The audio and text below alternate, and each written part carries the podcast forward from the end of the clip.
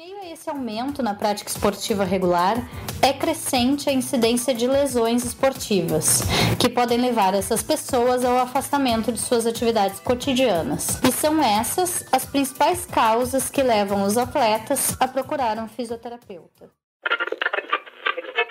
Será que a maioria dos casos de lesão de tendão que a gente encontra na clínica de fisioterapia está em estado inflamatório da lesão? Trabalho no tratamento de fibromialgia e dores crônicas. A diferença das dores está relacionada com o tempo de dor.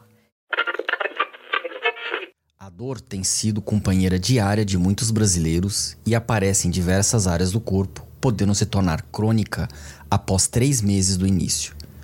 Uma pesquisa lançada em 2018 pela Global Pain Index mostrou que 96% da população brasileira já sentiram alguma dor no corpo e 95% tem dores todos os dias. Na escalada, esses números podem ser bem maiores. Isso porque, por ser um esporte pequeno, algumas pessoas apostam em tratamentos holísticos, muitas vezes baseados em curandeirismo para tratar suas lesões. Desprezando a ciência e o conhecimento profissionais de saúde, há escaladores que já fizeram de tudo. Tomaram remédio veterinário na tentativa de curar a lesão da polia de dedo, de técnico que recomenda para seus atletas usar anabolizante para driblar alguma contusão História de ignorância não falta. O fisioterapeuta esportivo não ajuda apenas a evitar lesões, mas também contribui para a melhora da performance e permite que o atleta pratique sua modalidade com mais segurança, além de ter uma vida esportiva mais longa. Portanto, o fisioterapeuta tem um papel fundamental na prevenção das lesões, assim como na resolução dos problemas mais comuns que afetam esses atletas, contribuindo para a redução do tempo de tratamento e retorno mais rápido à prática esportiva. No episódio de hoje, vamos aprender como o fisioterapeuta pode ajudar a prevenir lesões e potencializar a performance de um atleta.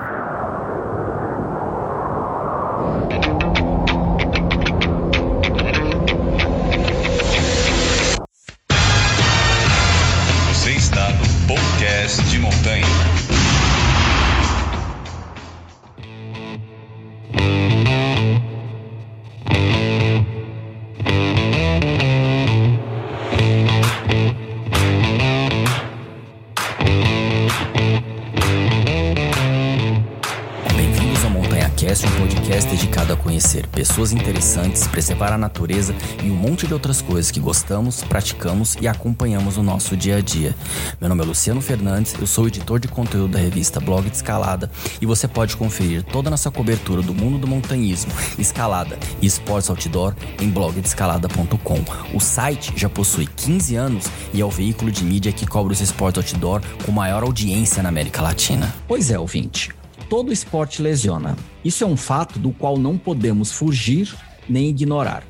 Futebol, balé, badminton, voleibol e escalada. No caso da escalada, por ser um esporte relativamente novo, muitas pessoas apostaram ao longo do tempo em teorias de todos os tipos na preparação física e multiplicaram as lesões. Para agravar ainda mais o caso, os mesmos auto-intitulados especialistas em treinamento receitam os remédios mais absurdos possíveis para tratar ou prevenir lesões. Precisa de um exemplo? Aqui vai um bem emblemático para você. Eu, pessoalmente, já vi remédio indicado para cavalo ser utilizado e indicado para atletas. Sim, há caso de escaladores que tomaram e receitaram remédios de uso veterinário para tratar os tendões e polias da mão. Mas e os escaladores que acreditam na ciência?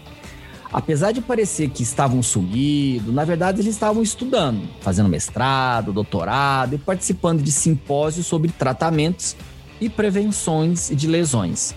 Uma dessas pessoas que recentemente apresentou a sua dissertação de mestrado está aqui comigo para falar abertamente e diretamente sobre prevenção de lesões para escaladores.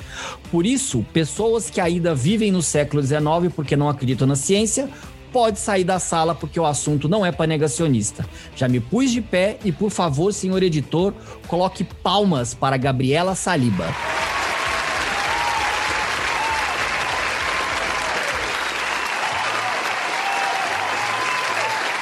Por favor, Gabriela, se apresente ao público. Quem é você?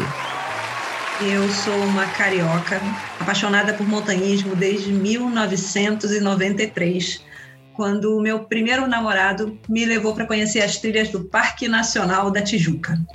E dali, todos os domingos, a gente fazia uma trilha. O namoro terminou, eu perdi o namorado e o parceiro de atividades de montanha era a época que estava começando a internet no Brasil. Então, quando o namoro terminou, estávamos em 1995.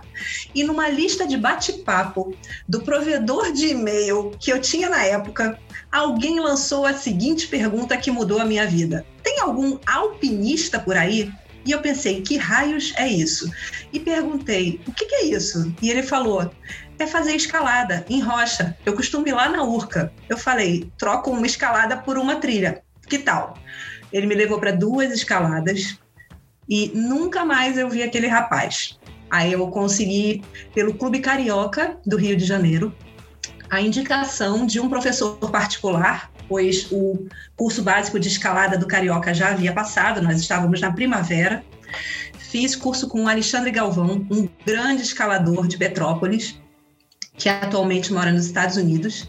Era patrocinado aqui na época pela Monte Camp.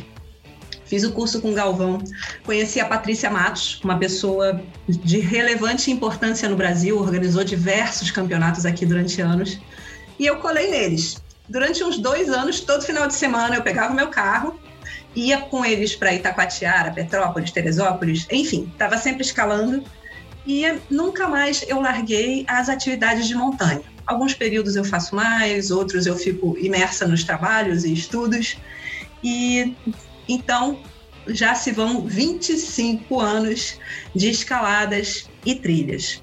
É, mais ou menos na época que eu conheci o montanhismo, eu comecei a faculdade de fisioterapia e foi muito natural ir aproximando a fisioterapia da escalada cada vez mais. É, depois de muitas especializações que eu fiz, eu tive a oportunidade de prestar uma prova para a seleção do mestrado em Ciências da Reabilitação na Uniswan, uma faculdade aqui do Rio de Janeiro. E eu passei e propus a eles que não tinham é, ainda feito nenhuma pesquisa sobre escalada que nós fizéssemos.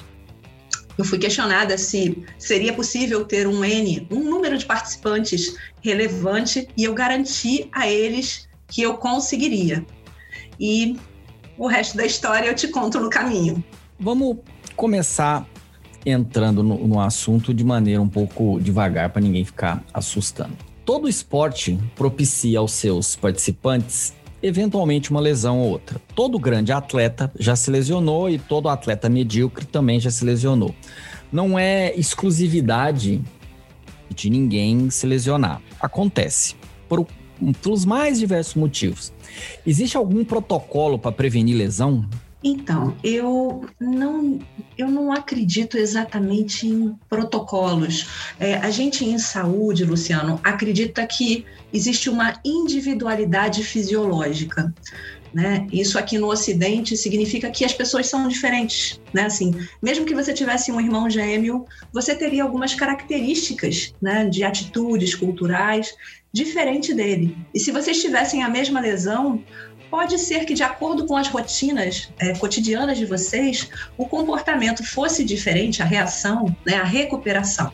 Então, eu não diria que os esportes propiciam lesões, mas que a falta de informação, a falta de orientação especializada, e nesse caso eu estou falando de um preparador físico, de um treinador de escalada, aí sim, né, a falta de acesso à informação de qualidade e a falta de ouvir e respeitar essas orientações pode sim vir a levar a uma lesão. Não creio em protocolos, repetindo, né? Não acho que existe receita de bolo. Acho que existe uma série de ferramentas terapêuticas que é, são eleitas pelo profissional e que cada um vai responder de uma forma diferente, né? Isso acontece, eu sempre deixo até isso muito claro quando eu começo a atender um paciente novo, né? Que a gente vai ver o que o corpo dele vai nos responder de acordo com os estímulos que eu proponho. Então, somos seres únicos. Eu acredito nessa individualidade. Tem a visão também da medicina chinesa, eu também sou acupunturista, da individualidade fisiológica energética. Até no sutil, nós somos diferentes, não só no material e físico. E, uh, e, essas variáveis são, são inúmeras, que podem ocasionar na reação diferente a um mesmo estímulo. A idade da pessoa, o gênero da pessoa, é, a qualidade do sono, a alimentação e até os fatores biopsicossociais. Se essa pessoa está num momento mais estressado da vida dela, ela pode demorar mais para ficar melhor. Assim como a imunidade baixa quando a gente não está num momento de muito equilíbrio emocional, né? Então, tudo isso corrobora para melhorar mais ou menos rápido. Então, não rola protocolo, rola a gente crer na individualidade fisiológica e ir observando como o corpo está respondendo. Entendi. A escalada, como todo esporte, ela é cheia dos, dos mitos, né? Ela é cheia das pequenas mentiras que são repetidas mil vezes até ficar com cara de verdade. É, a escalada dentro do meio da escalada é conhecido que ah, é um esporte muito lesivo e é, lesiona muito. Só que se comparando com outras modalidades, pelo menos em número, não parece assim. Então, a escalada ela é altamente lesiva ou isso é só um mito? Então, eu não acho que ela seja extremamente lesiva. Eu acho que depende do comportamento do indivíduo escalador, né? Que aí a gente volta um pouco para o que eu acabei de falar, né, da questão da, de ter a orientação para que não seja lesivo, né, de ter um treinamento, né, para que não te machuque, né. Tudo está muito de, de quem está em volta de você te dando informação ou de como você busca, né, qual é a fonte de informação, confiável ou não. É uma pesquisa recente, é, essa pesquisa foi de um autor relevante, teve um número grande de participantes, de vários estados ou até países para comparar diferentes culturas e comportamentos, mas assim, depende, né? Eu não acho que é extremamente lesivo. Eu acho que depende da situação. Voltamos, é, como eu falei, à questão da, da preparação e da orientação adequadas e que todo o excesso é, ele pode ser altamente lesivo. Né? A questão não é o esporte ser lesivo, é o excesso. É, às vezes chega algum paciente que tá, chega aqui e está quase de alta, que é o momento mais arriscado dele ter a recaída, porque ele acha que tá bom, mas não tá de alta ainda. E ele fala assim para mim: foi discurso eu ouvi semana passada. Ah, porque eu entrei na via e fiquei tentando ela. Eu falei: você tentou quantas vezes? Porque o dedo dele tinha voltado a doer. Eu falei: você tentou quantas vezes? Ele: ah, umas 10. Então, assim, foi excessiva. O, o, o, não foi o esporte que foi lesivo, foi ele que foi excessivo na empolgação. É claro que a gente quer mandar aquele lance que não está mandando e a gente fica com vontade de ficar só tentando o lance. Mas, às vezes, a variabilidade de movimento, a variação de modalidade pode ser é, benéfica para que você não se lesione. Entende? Tem gente que fica só no boulder, Vai um dia na esportiva. Tem gente que fica só no reglete, aqui no Rio tem muito reglete, né? Para muitos eu falo, vai numa aderência, vai melhorar até a tua postura, né? Então, assim, não é o esporte que é lesivo, é o comportamento das pessoas que faz com que ele seja lesivo. É a falta de informação. E como é que você vê, no geral, já que você, além de ser fisioterapeuta, também convive com vários escaladores aí no Rio de Janeiro. Como que você vê o tratamento e prevenção de lesão por parte dos escaladores? Nesses 25 anos, eu vejo cada vez mais uma maior aderência dos escaladores ao tratamento de fisioterapia. É, mas tem um comentário que eu acho interessante, é que tem uma cultura de autocuidado no escalador. Né? O escalador, a comunidade de escalada, não só no Brasil, internacional, é, isso é muito peculiar, na minha opinião, do esporte. Eles levam a faixinha elástica deles, eles é, eu digo principalmente os esportivos, eles são muito disciplinados, né? Eles levam a faixa e ficam lá fazendo os aquecimentos deles. É, aí tem alguns que depois que treinam, eles fazem uma automassagem, ou então falam, vou para casa fazer o meu rolinho. Então, assim, é, essa coisa cultural, ela vem ficando cada vez mais forte. Quando eu comecei a escalar e eu ia para lugares de esportiva, não era assim, né? Hoje eu vejo isso e eu acho isso lindo, né? Essa evolução que é justamente a, a consciência do autocuidado, que é um termo muito em voga agora, né, Luciano? Uhum. Ainda mais em tempos de pandemia. O que, que é pior? É, vamos imaginar o, o pior cenário. Um tratamento incompleto de uma lesão ou a não adoção de prevenção de lesão. Ou seja, o cara que ele não tá nem aí, porque acha que não vai acontecer isso com ele, né? Se alguém não sabe como que é o, o adjetivo, uma pessoa que pensa assim, é negacionista. Ou o cara que é ignorante mesmo, que ele faz um tratamento incompleto de lesão e aí não tá sentindo mais nada. Ah, agora eu vou partir para cima. Então, o que, que é pior? Num, num cenário desse? Eis a pergunta de um milhão de euros, não é nem de um milhão de dólares. É assim, a, a não adoção, a prevenção de lesão é jogar com a sorte, né? Agora, eu acho que talvez seja pior o tratamento incompleto, até diante dos resultados que eu vi com, com a minha pesquisa agora no mestrado, né, de prevenção de lesões, que foi o estudo epidemiológico aqui no Brasil. É, acho que o tratamento incompleto ele pode ocasionar o que a gente chama de recidivas. Recidiva é a mesma lesão no mesmo lugar acontecendo de novo e pode ser de novo e de novo e até de novo. A pessoa pode ter diversas recidivas daquela lesão na vida. Uh, o tratamento incompleto ele pode levar às lesões crônicas. O tratamento incompleto pode levar a dores crônicas, que é um problema relevante pra caramba. E a, a, o tratamento incompleto pode levar ao agravamento de uma lesão que poderia ser simples, recuperada, não ter recidiva, não acontecer nunca mais e pode ficar uma coisa pior. Entende? Então, na minha opinião, o tratamento incompleto é, é, é um pouco pior, mas assim, a falta de consciência é preocupante, né? Sempre, né? Falta de informação, sempre informação, né? Você citou, quando a gente quando eu entrei em contato com você para fazer o podcast, a questão da interdisciplinaridade. Ou seja, para você treinar qualquer esporte, não é só chegar ali, ah, vou fazer tudo, e, e, e acontecer.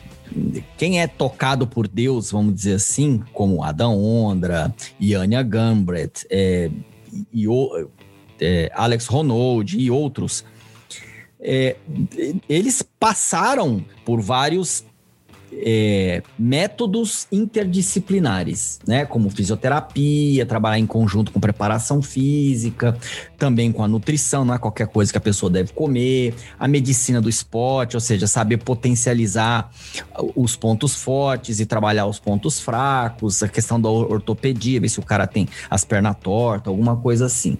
Então, o que que a pessoa, o que que uma, um escalador deve buscar em termos de interdisciplinaridade para que ele não fique se lesionando o tempo todo. Tá, bom, num mundo perfeito, é, o trabalho em conjunto, né, poder aproximar fisioterapia terapia da educação física, por exemplo. Aqui no Rio, tem alguns professores de educação física que treinam pacientes meus e a gente faz um bate-bola, a gente troca, né? Eu vou acompanhando com ele como é que está o comportamento desse aluno dele, eu vou reportando para ele o que ele já pode ir inserindo de volta nesse treino. Então, é fabuloso quando eu tenho essa oportunidade de poder trocar e, e eu tenho o hábito, na verdade, de pedir para os pacientes, me dá, pergunta ao seu treinador, seu professor, se eu posso entrar em contato e eu mesma tomo a iniciativa, porque eu acho que todos ganham. Eu ganho que eu acabo aprendendo um pouco e ajudando mais o meu paciente. O paciente ganha muito, o professor e, e eu aprendemos juntos o tempo todo. E hum, eu trabalhei alguns anos com o dentro do consultório do Antônio Pedro Neto Paz, que é um ortopedista escalador, cirurgião de mão aqui no Rio. Era incrível, porque eu terminava de atender a pessoa, eu já passava para a sala dele, se eu não tinha um paciente, eu entrava junto no consultório, assistia a consulta e a gente ia falando do paciente. No que eu entrei no mestrado, eu saí do consultório, mas continuo, continuamos dividindo os pacientes. E é, eu aprendo com ele a cada consulta. Até hoje, quando eu posso, eu peço ao paciente autorização, posso assistir a sua consulta? E vou lá, e o cara dá uma aula para mim, aprendo pra caramba. É, agora que acabei o mestrado, eu pretendo assistir algumas cirurgias de mão dele, que vai ser outra aula de anatomia. Então, assim, é, eu já trabalhei junto com fisiatra, médico do esporte. É, no momento, tenho uma nutricionista que está atendendo dois pacientes que são meus, são dela. Todos, estou falando de escalada, tá? Todos são, são pacientes escaladores. E uh, psicólogo eu falei também. Já rolou até de psicólogo, porque muitas vezes a pessoa, quando se lesiona, é comum que ela comece a ficar desanimada ou até meio. Eu não sou psicóloga para afirmar que seja depressão, mas quase que entrando num estado de depressão, de tristeza, porque não é só porque não está fazendo atividade física e liberando aquele monte de neurosubstâncias que te deixam feliz, mas você deixa de socializar. Porque a, a escalada é a sua galera, né? Assim, você vai para o climb, principalmente o pessoal de esportiva, de boulder, você vai para ver a galera, né? Você vai para treinar, mas é a sua turma. Você espera o final de semana, você espera o feriado, você combina uma viagem. Então, assim, estar lesionado para muitos é perder toda essa socialização. Então, tem vezes que eu quando o paciente me dá abertura para isso. Não é qualquer pessoa que dá, né? Tem que, tem que ter a delicadeza e a sensibilidade de perceber. Mas às vezes eu indico buscar um psicoterapeuta. Tem psicoterapeutas que eu conheço e que eu indico, ou se a pessoa já teve algum acompanhamento em algum momento, é mais fácil ainda de eu chegar a esse assunto e dizer: será que de repente não seria um bom momento de você voltar, né? E então assim, é fantástico e eu digo que no mundo perfeito deveríamos sempre trabalhar juntos de forma interdisciplinar. Fisioterapia, ortopedia, educação física, nutrição, psicologia, ou fisiatria, dependendo do caso, ou médico do esporte. E, como eu falei, todo mundo ganha. Claro. Falando um pouco do seu da sua dissertação de mestrado que você apresentou ontem. Qual foi a principal motivação para você pesquisar exatamente sobre prevenção de lesões na escalada? Porque, pelo menos no Brasil, tem muito pouco trabalho científico de todas as áreas de educação física, de fisioterapia, de medicina, muito pouco em relação à escalada em si, ao montanhismo, à escalada. Então, né, bato palmas para você, as palmas que aconteceu no, no início, por ter decidido pesquisar sobre prevenção de lesão na escalada. Qual foi a principal motivação que levou você a, a, pesquisar sobre prevenção de lesão na escalada? A principal é que eu vi uma lacuna, exatamente o que você está falando, né? Que na verdade não é nem nacional essa lacuna, é internacional. O número de artigos científicos vem crescendo vem num crescente até considerável. Na verdade, a produção científica geral, não só de escalada, vem num crescente muito grande. Na pandemia teve um boom, óbvio, maior ainda, está todo mundo em casa, então propicia produzir mais ciência. Mas, assim, principal eu acho que foi poder estar tá mais perto da escalada, né? Que é uma coisa que mudou literalmente a minha vida, assim. Eu posso dividir a minha vida em como era, como era antes de ter conhecido a escalada e como passou a ser depois, né?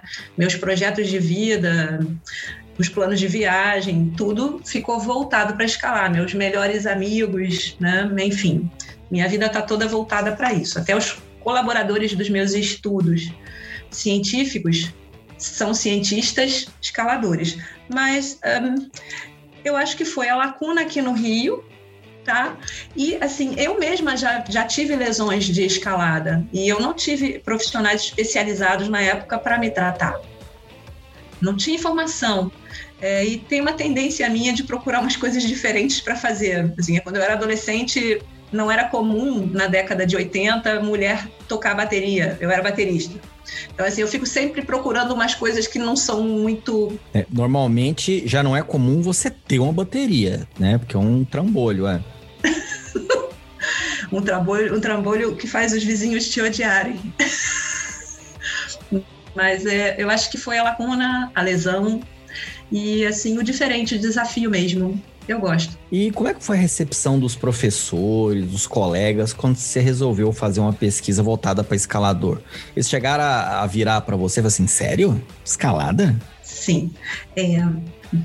Então, foi uma mescla de surpresa da parte deles, né, admiração e interesse em fazer isso acontecer. Como é que foi essa mescla, né, de dois, duas coisas contraditórias, né, apoiar e questionar. Foi na minha, eu já tinha escrito a qualificação, que assim, quando você faz o mestrado, você passa por um processo de apresentar a sua ideia e essa ideia ser aceita ou refutada. É, existe uma banca de professores que me ouvem falar toda a minha proposta e começam a fazer várias perguntas, não com o intuito de me derrubar, mas com o intuito de fazer com que eu prove a eles que realmente é factível a ideia, né? Eu fui bolsista CAPES, né? Eu recebi dinheiro do governo para estudar. Então não poderia ser um investimento em mim que falhasse, né? Eu tinha que cumprir o que eu me propusesse e eles autorizassem. Então era uma responsabilidade muito grande. Eles nunca tinham feito nada com escalada. Eles não me conheciam, eu caí de paraquedas na prova, passei e entrei com uma ideia maluca. Cheguei, vamos fazer esse negócio. Vamos, vamos tentar chegar a mil ou quase mil participantes. Eles falaram, não, você vai conseguir juntar esse povo todo? Eu falei, deixa comigo que eu vou conseguir. Eu garanto que eu vou sacudir cada escaladorzinho, cada federação, vou mandar um monte de mensagem e vou conseguir é, aderência ao nosso questionário. Eles, mas questionário? Eu falei, vai dar certo. E no final da história, o questionário foi a melhor opção, porque a gente entrou na pandemia, estava todo mundo em casa e nós chegamos a 913 participantes. Então, assim, o prometido que eu fiz a eles seria chegar a 700. Aí, quando deu dois meses, chegou a 913, eu falei com o professor: professor, vamos parar por aqui? Ele, ah, mas vamos chegar em mil? Eu falei, pode chegar, mas eu preciso começar a analisar os dados. Aí eu falei, vamos parar. Aí ele, tá bom, você já passou 213 do prometido, tá bom. E eles ficaram super satisfeitos agora no final da história. Mas no início, eles não negaram, mas me fizeram um monte de perguntas. E como é que foi a participação e o retorno da comunidade? Eu estou perguntando isso por causa do seguinte: muitas vezes a escalada aqui do Brasil, ela tem uma tendência a ser bem ingrata com as pessoas que querem fazer alguma coisa. A pessoa vai fazer uma pesquisa e aí, de repente, descobrem que a pessoa que está fazendo a pesquisa é amiguinho de um fulaninho que cicraninho não gosta e Beltraninho guarda rancor dele, porque uma vez ele não elogiou tanto que ele tinha que ser elogiado. E aí fica todo mundo brigado com todo mundo. Né? Já gravei um podcast sobre esse tipo de, de sentimento que é o ressentimento. Parece que todo mundo na escalada e no montanhas brasileiro guarda ressentimento um do outro em vez de sentar e conversar com pessoas adultas. Né? Ainda mais agora na pandemia fica mais difícil sentar e conversar, conversar ainda. Então, como é que foi a receptividade do, da comunidade? O pessoal quis que você fizesse mais perguntas, chamou todo mundo, entrou em contato com você. Como é que foi a participação da comunidade? Olha, eu só tenho a agradecer, porque eu fui apoiada por todas as entidades relacionadas a montanhismo e escalada do Brasil, sem tirar ninguém. Eu, antes de qualificar, até para poder respaldar o meu, o meu projeto de mestrado, eu busquei a CBME, eu busquei a ABEE, perguntei se eles me apoiariam. Eles disseram que sim. Eu pedi um, uma carta, um e-mail de confirmação de que eles divulgariam o questionário. Prometi que quando eu terminasse de, de fazer a pesquisa, eu agradeceria publicamente, que quando eu tivesse autorização do meu professor, eu divulgaria todos os dados para a comunidade da escalada gradativamente, conforme meu professor me autoriza, eu tenho cumprido isso, né? Ontem eu já agradeci publicamente a todas as entidades e assim foi incrível. Eu não tenho do que me queixar. Todo mundo ajudou. É, até várias academias de escalada. Eu não sabia que tinha academia em Manaus. Eu descobri uma academia em Manaus, pedi para o cara divulgar e divulgou. É, fui pedindo, foi, foi trabalho de formiguinha, né? Fora as entidades grandes, federações e a ABE, é, eu, fui, eu fui descobrindo todas as pequenas associações, todos os pequenos grupos de escalada, é, as academias, como eu te falei, e só, só posso agradecer por cada clique. Agora, mais uma vez, publicamente no seu Montanha Cast, a todo mundo. Não tive nenhum entreveiro durante o processo do ano passado, ao contrário, só tive apoio. Todo mundo repostando. Foi emocionante. E quais foram os principais mitos em relação à prevenção de lesão que você ficou sabendo nessa pesquisa sua? Tem como você falar? Se a pessoa falava que jogava água benta, melhorava, alguma coisa assim, que tipo de mito é, você entrou em contato e você não é possível que aí a gente ainda acredite numa coisa dessa? Tá, então, a forma que eu organizei o questionário, eu coloquei respostas fechadas, então eu não dei é, espaço para que pudessem escrever mitos, então eu não identifiquei nenhum mito, infelizmente. Mas posso pensar nisso para a próxima pesquisa, dar um espaço para as pessoas me dizerem o que, que elas fazem. Que é, para facilitar é, em pesquisa científica, é, como a gente queria uma amostra, um número de participantes muito grandes, eu coloquei respostas prontas para eu poder tabular mais fácil. Então não não cabia para mim, senão ia me dar um trabalho hercúleo, é assim, dar esse espaço naquele momento para eles é, colocarem o que você fez. Você botou e assim me diga, me explique com as suas próprias palavras, entende? Então eu não identifiquei, mas vou pensar sobre o assunto. E quais foram os resultados mais surpreendentes da sua pesquisa que, você, que seu professor autorizou você compartilhar com alguém? Eu não posso. O que eu não vou poder te dizer são os percentuais, né, de, de, cada, de cada questão. Mas eu posso te dizer, com autorização do professor Igor Ramatur, que a quantidade de pessoas que sofrem de dor crônica no Brasil é muito grande. Dor crônica é um, um dos critérios para você dizer que um, uma pessoa tem dor crônica, é ela sentir dor e afirmar que isso acontece por 90 dias ou mais. Ele já se acostumou com a dor, no caso? É, bem, se se acostumou ou não depende da pessoa. Tem gente que fica em conflito, tem gente que fica irritada, nem todo mundo se acostuma a sentir dor. Dor é um dos temas mais estudados e mais duros de se tratar no planeta, sabe? Isso explicaria por isso que todo mundo é brigado com todo mundo, fica nervoso por causa da dor. Não, pode ser nervoso porque dorme pouco também, né? Quem dorme mal também vive de mau humor, né? Mas dorme mal porque tá do, tô sofrendo dor. Pode ser, por que não? Eu, eu, falei lá em cima da questão da qualidade do sono, lembra? Qualidade de sono, qualidade nutricional. A, um, a má qualidade de sono afeta na sua recuperação cicatricial, né? na recuperação de uma lesão, de uma inflamação. Mas voltando à questão, é, então, assim, o que eu mais encontrei foi um número absurdo de pessoas que sofrem de dor crônica, de dor por 90 dias ou mais. Dor é um dos temas mais estudados pelos profissionais é, de saúde, e isso engloba não só o fisioterapeuta, mas o psiquiatra, o anestesista, o fisiatra, é, o neurologista. Existem clínicas de dor, onde tem uma equipe multiprofissional e todo mundo fica ali tentando ajudar um sujeito. É o trabalho interdisciplinar, né? Na dor. E o negócio não é mole, não, sabe? Assim, tem gente que uh, sofre tanto com a dor que pro, provoca o absenteísmo, né? A falta do trabalho. Tem gente que tem que trocar a ocupação profissional por causa de uma dor que não se, não se resolve, por causa de uma lesão crônica ou excesso de recidivas. E tem gente que se aposenta, né? É aposentado antes da hora. Era, né? Não sei agora como é que está com a questão da previdência, né? mas as pessoas se aposentavam por causa da dor. Elas não conseguiam trabalhar. Para essa pessoa que está com dor há mais de 90 dias, tudo, qual que é, é qual que deve ser o comportamento correto de uma pessoa, de um escalador, quando se lesiona? Ah, tô sentindo uma dorzinha. Ah, me lesionei. Qual que deve ser o comportamento dele ideal? Né? Olha, você se lesionou, faça isso, isso e isso. Bom, o ideal é buscar ajuda profissional qualificada, né? Agora, existe a demanda espontânea. A pessoa pode procurar direto o fisioterapeuta, ela não precisa ir ao ortopedista para depois ir ao fisioterapeuta. Mas buscar um, um ortopedista também para ter um diagnóstico médico corrobora para a qualidade do trabalho da fisioterapia, para a gente saber qual o prognóstico.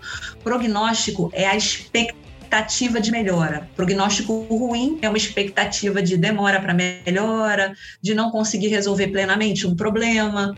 E o prognóstico bom é de uma pessoa ficar boa rápido, né? ter uma, uma recuperação plena caso ela ouça todas as orientações e seja disciplinada, dedicada àquilo, né? Eu digo que metade do caminho, 50% da recuperação de um paciente escalador ou não escalador é responsabilidade do fisioterapeuta. Os outros 50% é do paciente. Isso se chama responsabilidade compartilhada, né? Você organizou um simpósio sobre saúde do escalador recentemente. Quais foram as dificuldades que você encontrou? A gente pode esperar outra edição? Você recomendaria outra pessoa fazer o mesmo? Como é que foi a experiência para você? Recomendo a todos que tenham o, o mesmo sonho que eu de compartilhar informação, que façam sim, que movimentem seus eventos em suas regiões, que façam eventos online, ainda mais agora em momento de pandemia, a gente tem um alcance muito, muito maior, né? Inimaginável, né?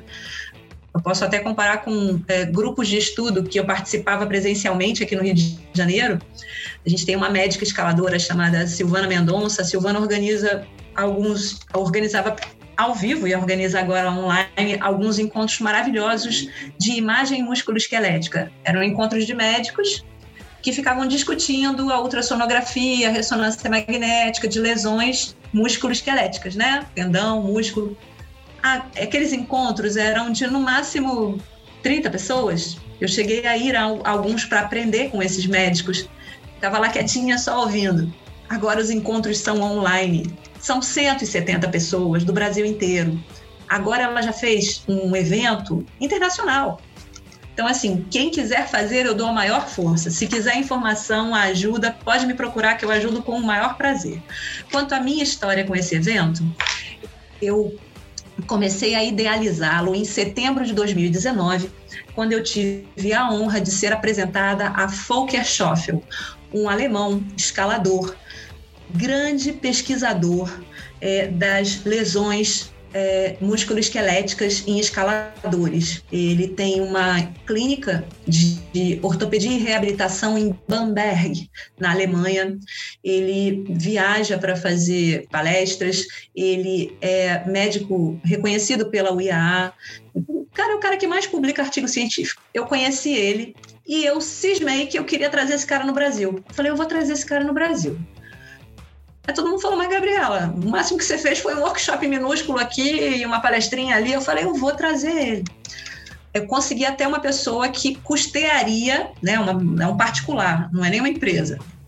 Chamei as empresas, ninguém quis me dar o dinheiro porque eu não sou instituição, né?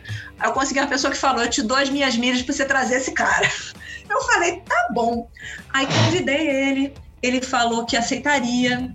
Já, eu já tinha estruturado todo um esquema simples, porque apesar dele ser uma pessoa importante e abastada financeiramente, ele é extremamente humilde e simples, como muitos escaladores são, mesmo os mais ricos, né? A gente tem também essa cultura de tentar é, viver no simples e com é, menos. E estava tudo organizado para que fosse dia 1 de outubro de 2021 tá marcado já. Ele escolheu a data dele e eu falei, vamos fazer acontecer. Já ia comprar passagem, pandemia. Pum! Falei, bom, eu ainda sozinha organizando isso tudo, né, na minha cabeça e começando a articular com diversas pessoas do Brasil e de fora do Brasil para fazer acontecer. Aí eu percebi que com a pandemia poderíamos fazer online e chamar mais pessoas, alcançar mais espectadores e foi um, um longo caminho até a gente conseguir fazer. É, eu fiz com apoio organizacional e de divulgação da ABE, foi fantástico. É, tive um retorno né, dos espectadores bem satisfatório. Uh, estão disponíveis. O evento foi gratuito e era uma das minhas intenções que não fosse pago para que todos que quisessem pudessem ter acesso desde que se inscrevessem e depois disponibilizar isso gratuitamente também na internet. É, a gente está gravando hoje em 29 de abril é, e hoje já está disponibilizado no canal do YouTube da ABE e em breve estará também no meu canal Gabriela Saliba do YouTube. E espero que todos assistam. E quem quiser fazer um, só me perguntar que eu dou a receita do bolo rapidinho. Aí sim vale o protocolo, né? Tem um formato para você fazer a coisa dar certo. Você acredita que no Brasil e América do Sul a escalada vai crescer em visibilidade por causa de agora ser esporte olímpico? Por que eu estou perguntando isso? Porque esse ano a Copa do Mundo de escalada, os direitos de transmissão da Copa do Mundo de escalada foi comprada por uma rede de televisão e não é mais transmitido gratuitamente para o YouTube. Você pode conseguir ver pelo YouTube se você fizer alguma manobra por VPN, que foi isso que eu fiz. Essa rede de televisão simplesmente sentou em cima, não transmitiu, não deu melhores momentos, nem apareceu em jornal depois, nem foi citado. Ou seja, é muito provavelmente é capaz da Olimpíada acontecer e a gente não vê a transmissão da escalada desse jeito, pelo menos aqui na América Latina. Você acha que pelo menos lá fora, ou pelo menos os destaques que irão acontecer com a Iânia, que vai, na minha opinião, vai arrebentar na Olimpíada, com a da Ondra, que também é outro que tem tudo para arrebentar na Olimpíada, vai chamar a atenção e vai dar um impulso para o esporte ou eu sou só um mais um romântico? Bom, se, se você for, nós somos dois, meu caro amigo, porque eu tenho a maior esperança de que sim, que o esporte agora inserido nas Olimpíadas possa fazer com que ele cresça mais. E como eu te falei, eu escala 25 anos. Eu eu, eu vi o esporte crescer aqui no Rio de Janeiro. Né? Exemplifico com a Urca, que é um lugar que eu frequento bastante, que eu tenho o privilégio de morar próximo. E quando eu ia para a Urca, nos finais de semana, que era quando tinha muito escalador, que dia de semana você via o Flávio da Flon indo dar aula, né? via algumas figuras que. É, mas assim, mas estava indo lá escalar e levar alguém para escalar com ele, né? Algum, algum, alguém que tinha tempo livre. Alguém que estava desempregado, um amigo passava, mas voltava a trabalhar, já sumia. Hoje, dia de semana, se você for a Urca, tem um monte de gente fazendo boulder. Antigamente, Luciano, conhecia-se as pessoas é, de você ver de longe, você já conhecia todos. Hoje é impossível. Tem trocentas pessoas escalando, toda hora passa alguém com corda. Tem um monte de iniciantes toda hora entrando nos grupos femininos de escalada aqui no Rio. Então, eu já, eu já vi nesses 25 anos um aumento massivo de praticantes. Eu tenho a, a certeza no meu coração romântico de que vai aumentar sim, que as Olimpíadas só vão corroborar para a gente ter mais praticantes e mais profissionais de saúde interessados em é, entender melhor o nosso esporte, trabalhar com praticantes do nosso esporte, qualificar é, esportistas e atletas de escalada. Só para o ouvinte ficar romântico igual a gente, enquanto no fundo tá tocando Lulu Santos, o último romântico.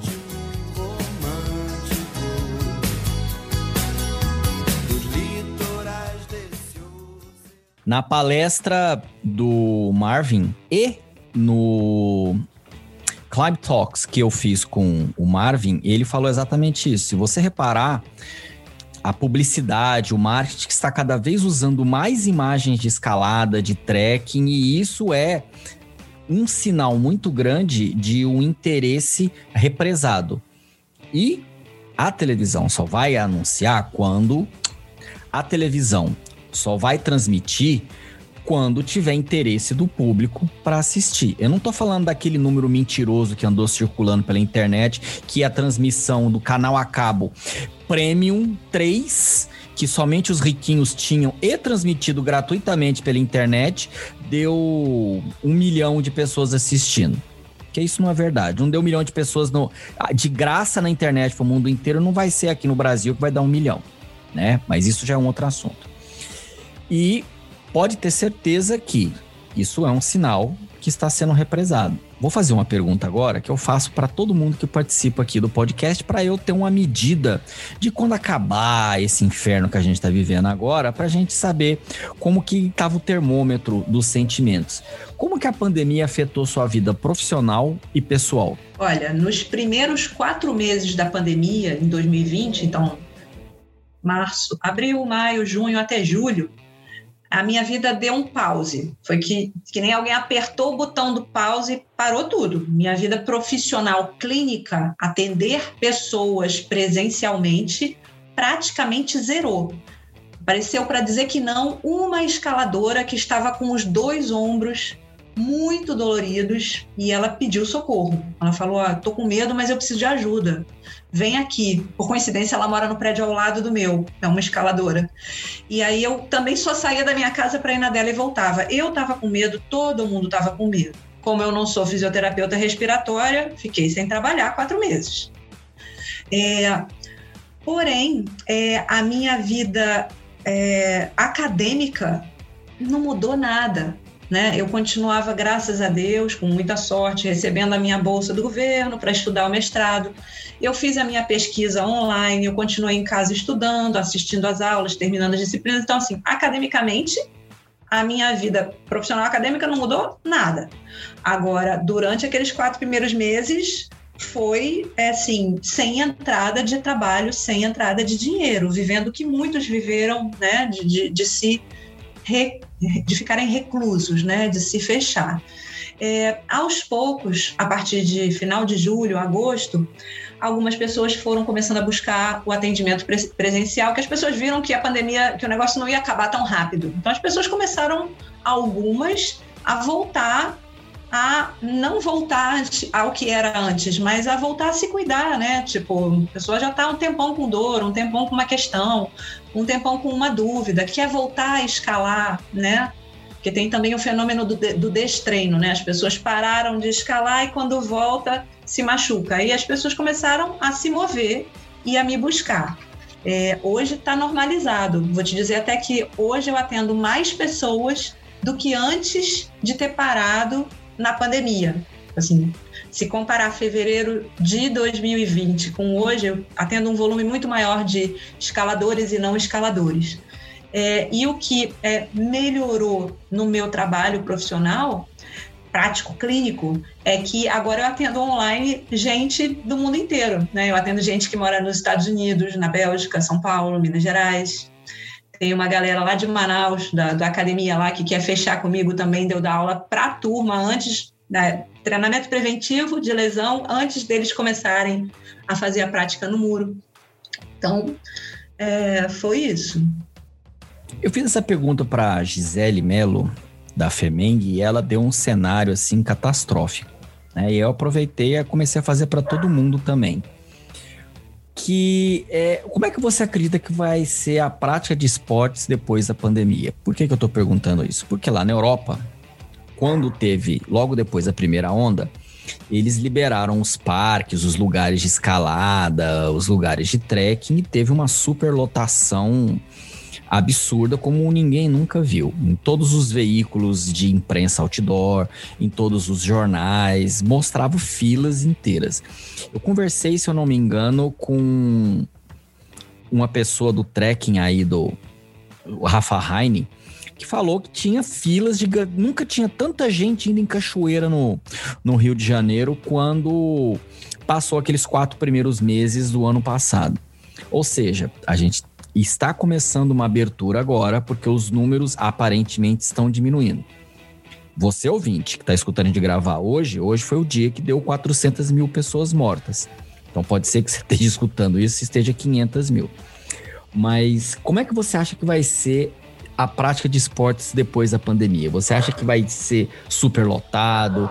As pessoas vão se cuidar mais, vão ficar mais afastadas, vão exigir lugares mais arejados, porque tem muito academia de escalada. Parece um caixote né? Parece um porão guardado com aquela nuvem de magnésio, talvez isso não aconteça mais. Então, como é que você acha que vai ser a prática de esporte pós-pandemia? É, Então, eu também percebi isso que o Rafa falou, né? Assim, lembra que eu te falei há pouco que na Urca, eu outro dia fui, dia de semana, escalar na Urca, um dia que eu só tinha trabalho de manhã, eu falei, ah, vou dar um pulinho lá rapidinho, né? Como eu moro próximo, fui dar uma escaladinha no final da tarde com uma amiga minha que é parte da minha ilha de convivência, né? Eu tenho algumas meninas com quem eu tô escalando para a gente se proteger, a gente fecha nesse grupo. E realmente eu tenho visto mais pessoas. Porém, nesse momento, eu acho que a justificativa para ter mais gente no outdoor é porque tem muita gente que não está trabalhando, né? Ou está trabalhando remotamente se que a gente não sabe como vai ser na verdade daqui para frente, concorda? A gente não sabe se muitos vão voltar a trabalhar presencialmente, se muitos que trabalhavam presencialmente vão ficar trabalhando remotamente e terão essa liberdade. Então, a leitura que eu faço do quantitativo aumentado vai por aí, né? De desempregados e pessoas que trabalham remoto e optam por tirar um dia para a natureza porque descobriram isso ou porque tem mais tempo para isso, tá?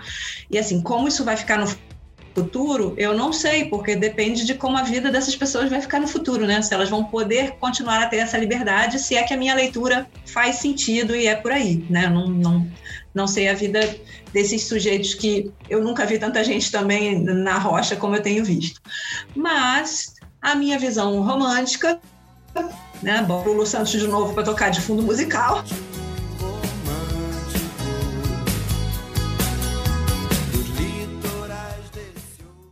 é que eu acredito que as pessoas vão no outdoor e pela beleza estética, pelo visível, né? É muito melhor você, na minha opinião, né, de montanhista, escaladora, é que é muito mais agradável você fazer atividade outdoor do que você ficar trancafiado num lugar fechado, né? Então, acho que vai meio que por aí. Gabriela Saliba, olha, muito obrigado por vir aqui bater um papo com a gente, falar um pouco da sua história, emitir sua opinião, dar algumas dicas de como se comportar quando a pessoa tem uma lesão. Eu aprendi um monte com você hoje, aprendi um monte. Muito obrigado mesmo. Espero que se tiver algum negacionista por perto aí e chegou até aqui na altura do, do podcast, aprenda que a gente chegou até aqui na nossa civilização por causa da ciência tá? E se você quiser continuar escalando por anos e anos até o final da sua vida, que seja longeva e não que você morra caindo, você vai ter que usar a ciência para chegar até lá. Aproveito para salientar o ouvinte que quem quiser participar pode enviar mensagem para contato.blogdescalada@gmail.com ou por meio das nossas redes sociais. Se você tiver algo a acrescentar, basta escrever para gente. Gabriela, caso os ouvintes queiram entrar em contato com você para expandir o conteúdo, para que você também dê uma iniciação de, igual você está fazendo na academia lá de Manaus, para participar de um outro podcast, trocar ideia com você, saber como é que é os louros e, e, e, os agouros de organizar um simpósio. Quais que são as suas redes sociais ou outros meios que as pessoas podem te contactar? Antes de mais nada, eu gostaria de agradecer a oportunidade. Você é a primeira pessoa que me entrevista depois da minha defesa, conforme prometido. Estou aqui, é uma honra. Agradeço também porque você foi o, o, seu trabalho, né? O blog da escalada foi um dos divulgadores. Vocês divulgaram duas vezes o meu questionário. É, como eu te falei hoje mais cedo, eu inclusive agradeci e falei isso durante a minha defesa do mestrado. Tá lá a fotinho com a login de vocês. É muito importante para mim e eu admiro o trabalho de vocês e acompanho já tem um tempo. Vocês fazem um conteúdo bem legal, diferenciado. Eu queria dar um recado para as pessoas antes de falar os, as formas de me contactarem. Gente, autoobservação é tudo. O nosso corpo nos dá sinais constantemente, mas às vezes a pressa cotidiana que a vida, principalmente na cidade, na área urbana, nos, nos imprime, faz com que a gente não se aperceba e não valorize esses sinais. O sinal pode ser um cansaço, o sinal pode ser um incômodo, né? Muitas vezes a dor leve a pessoa chama de incômodo e na verdade já é uma dor fraquinha. Então comece a observar mais o que, que o seu corpo te fala, né? E se essa informação ficar presente por alguns dias, ou uma semana ou duas, busque alguma ajuda, busque algum profissional, faça algum movimento. Ou até tenha, periodicamente, tem gente que faz acupuntura uma vez por mês só para reequilibrar a energia. Tem gente que vai ao osteopata a cada dois meses só para realinhar as estruturas. Então, busque o seu caminho de autocuidado, autoobservação é tudo. É uma frase clássica de um livro básico de psicologia, mas muito interessante, é O Corpo Fala. Busque esse livro. É, minhas redes sociais são: meu Instagram é Gabriela, underline Saliba, underline Físio. E também pode mandar e-mail para mim, gabrielafsaliba.gmail.com. Caso o ouvinte tenha ainda alguma dúvida, algum comentário ou até mesmo alguma sugestão de assunto a Montanha Cast, basta entrar em contato conosco em blogdescalada.com ou por meio das nossas redes sociais ou Instagram, ou Facebook, ou Twitter. Caso seja possível, providenciaremos um episódio totalmente dedicado à sua sugestão e faremos um agradecimento especial a você logo no início. Aqui, nossas portas estão sempre abertas a quem quiser expandir algum assunto relevante sobre esportes ou mesmo qualquer outro assunto que faça parte da nossa sociedade e que impacta a vida de atletas, amadores e profissionais e dos cidadãos em geral.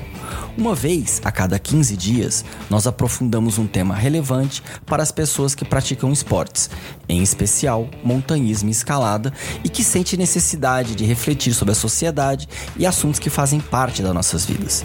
Por isso, conversamos com players de mercado, especialistas e personagens do assunto. O objetivo é fazer refletir sobre o assunto abordado em cada episódio. Aqui nós discutimos ideias e não pessoas.